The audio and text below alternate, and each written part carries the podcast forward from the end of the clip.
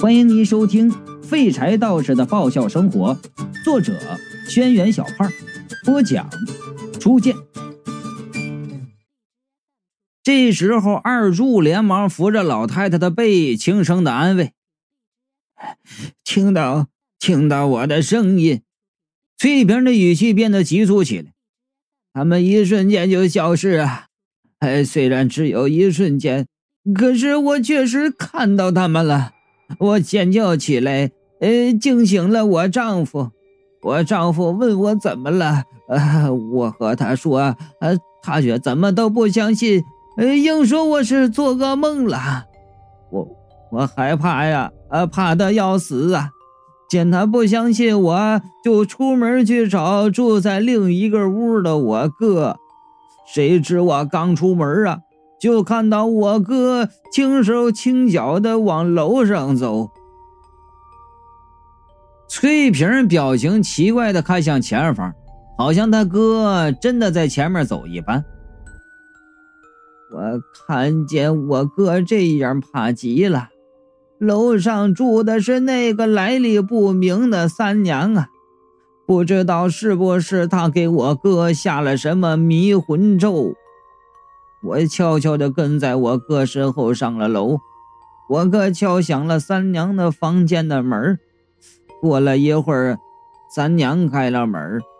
我哥就问道：“呃，姑娘，你饿不饿？我这有点吃的。”他的声音是清醒的，手里拿着是我们剩了不多的窝窝头。三娘就笑着说：“大哥，谢谢你。可是啊，我不吃素。”我提心吊胆着看着，就怕三娘把我哥拉进去吸他的精血。幸好三娘说了两句，就关上了门。听到这里，哎，我也松了口气呀，还好没让他进去。皮貅就问了。你紧张什么呀？我就说了，哎，大人的事你不懂。翠萍继续说：“等我哥走了，我也打算走。”就在这时，我听见屋内传来了说话的声音。这时候，我才发现那门没关呢，能清楚听到里面的说话声。我也不知道为什么没有马上走，而是趴在门上往里看。说到这里，老太太哆嗦着做了一个扒在门上的动作。她小心翼翼地侧了身子，把眼睛对上了她想象中的十三十多年前的那扇门。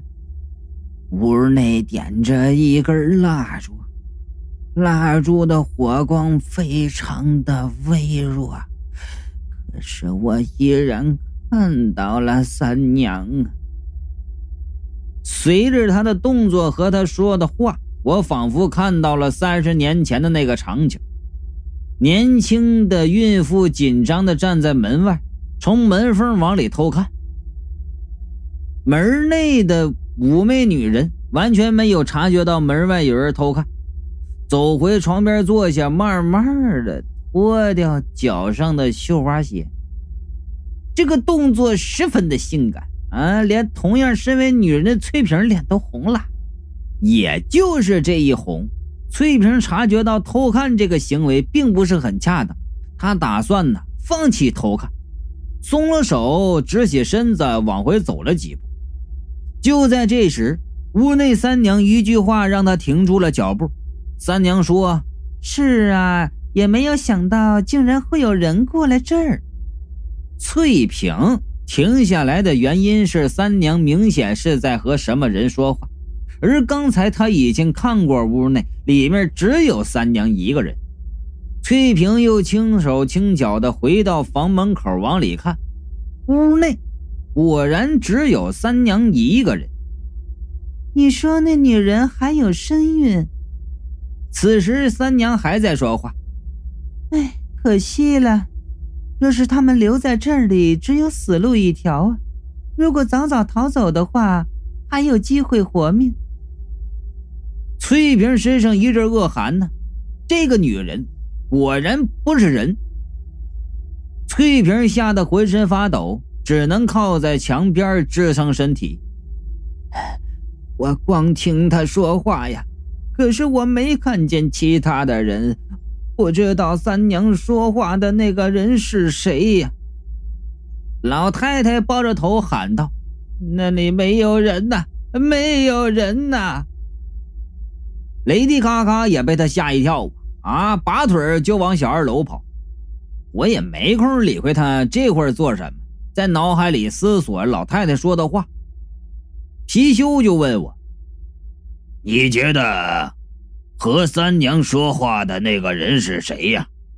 我就说了：“翠萍说过，三娘姐弟都很好看。现在三娘的弟弟还没有出场，和三娘说话的可能是她的弟弟。要是他变成狐狸的模样，翠萍就注意不到了。”娘，别说了，别说了！二柱阻止老太太说下去。老太太摇摇头，继续说道：“然后，我想跑。年轻的翠萍想跑，却不小心碰了一下门，门无声的打开。翠萍的动作在感受到开门风的一瞬间僵住了，他几乎是条件反射一般的转过头。三娘正背对着门说话，没有发现他。当然。”如果他们现在就跑离开这里的话，跑得快点应该还来得及。但是看他们的模样，他们一时半会儿似乎是不会离开了。不过，什么都不知道死去，也许也算是幸福吧。他一边说一边转过了身，对着空气问道：“你说呢？失明？”失明，神偷失明。我听到这儿，一把抓住老太太的肩膀，连声的问道：“你说失明？你看到他了？他在哪个房间呢？啊，他和三娘在一起了？”我不知道，啊，那时候我什么都没看到啊！老太太高声的叫道：“三娘转过了身，她正对着我，我们之间没有别人，呃，不，呃，不只是人，什么都没有。”三娘看着我笑了，她嘴角弯起来，笑容好看的不得了，看起来一点恶意都没有。可是我能感觉到，感觉到她在说：“你已经逃不了了。”在和三娘对视的那段时间，年轻的翠萍浑身冰凉，她哑着嗓子，嘴又张又合，却发不出声音。哎呀嫂子，你怎么到这地儿上了？三娘的语气虽然关切，但没有走进来扶翠萍的意思。纵然隔了一段距离，他看着翠萍的脸，却带着居高临下的冷傲。翠萍如同被定住了一般，看着三娘，抖得如同风中的落叶。她甚至能听到自己牙齿打颤的声音。三娘看着她。忽然，娇俏的歪了歪头。真是的，你听到了呀？三娘依然是满脸笑意，语气呢轻松的说道：“那还不快跑？”翠萍突然就有了力气呀，尖叫的爬起来，手脚并用的往外跑。楼下，翠萍的丈夫和哥哥正站在门口，不知道在和什么人说话。翠萍喊着：“有鬼呀，有鬼呀！”抓住丈夫的袖子：“有鬼，快逃，快逃！”你说什么瞎话呢？翠萍丈夫转过身就问。他的背后站着一个男人，穿着白色衬衣、浅灰色西装，打着领带，正在朝着翠萍微笑。翠萍看见这个男人，心中又升起了一股寒意。这个男人长得太好看了啊！那种好看不是普通意义上的好看，不是画报上电影明星的漂亮，也不是前几天看见那个白色西装男人那种温和舒服的英俊，而是像三娘一样蛊惑人心的好看，有点像初见。翠萍哥哥就说了：“这是三娘弟弟七郎来找三娘了。”七郎朝他笑了笑，他笑的时候表情和三娘一模一样的。这是另一只狐狸精啊！翠萍终于忍受不住了，抱着头就跑了出去。没救了，没救了！这屋子里全是妖魔鬼怪的，再待下去那就没法救了。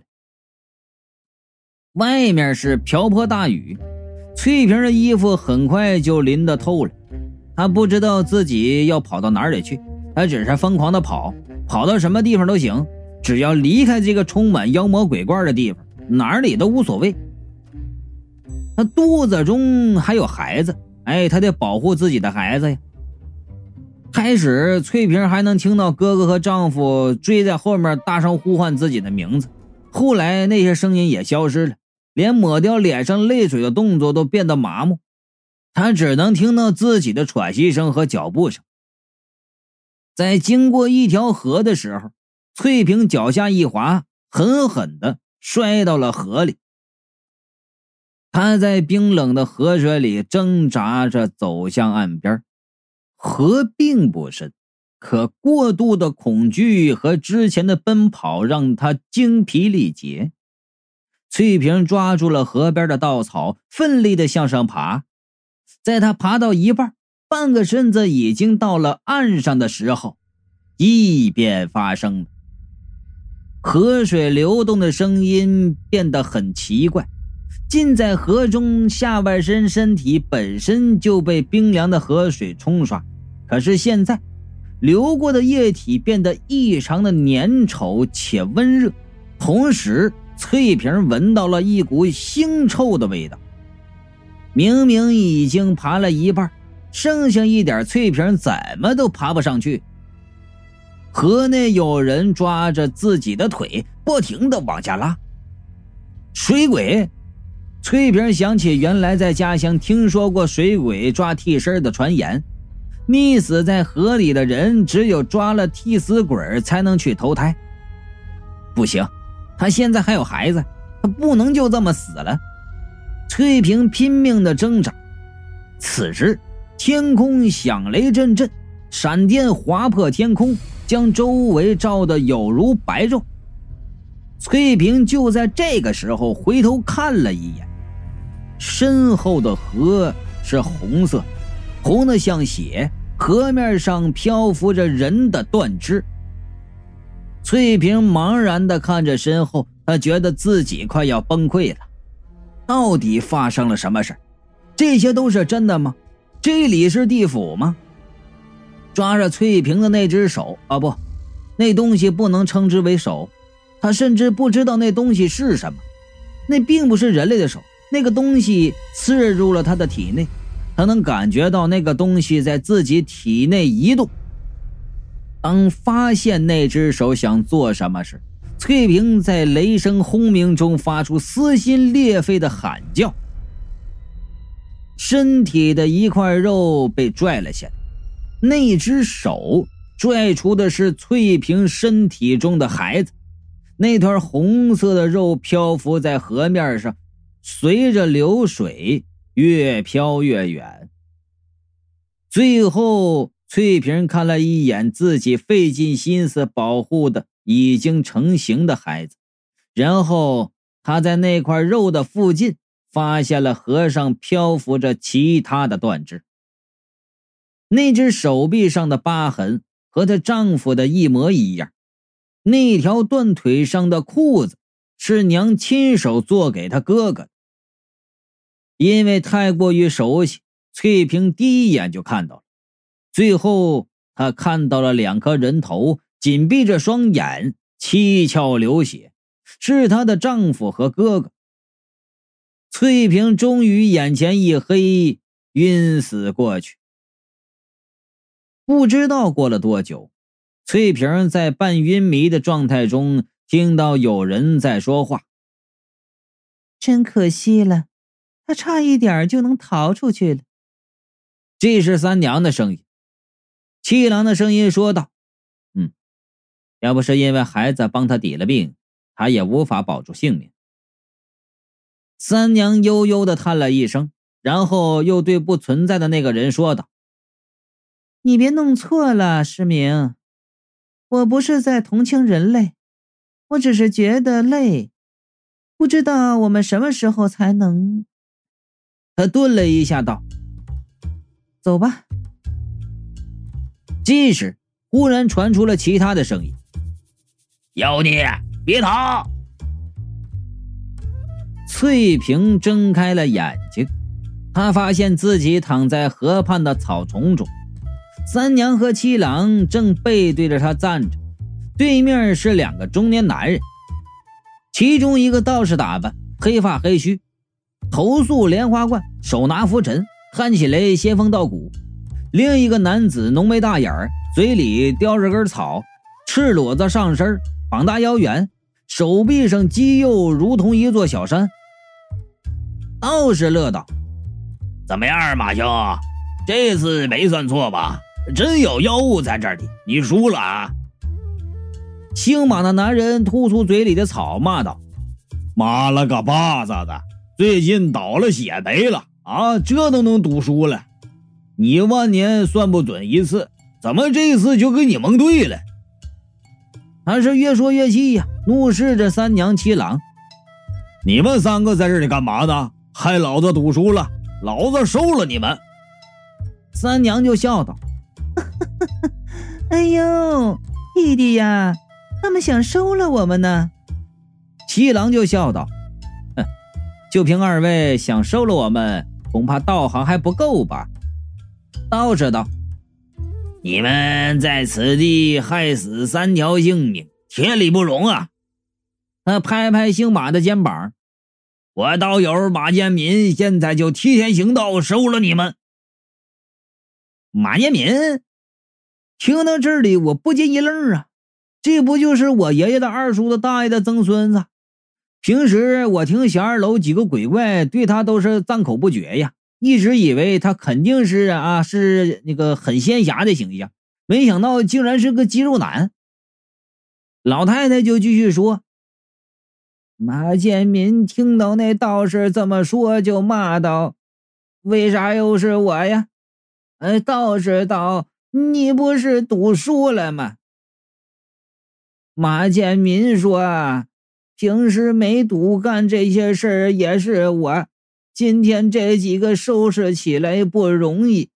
呃，过了你得请我喝酒。”呃，道士说：“我戒酒了。”马建民就说道：“晚上我刚请你喝过酒啊，你又是什么时候戒的酒？”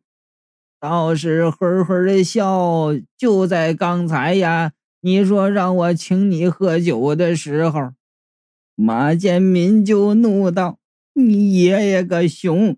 你就是投了个人胎！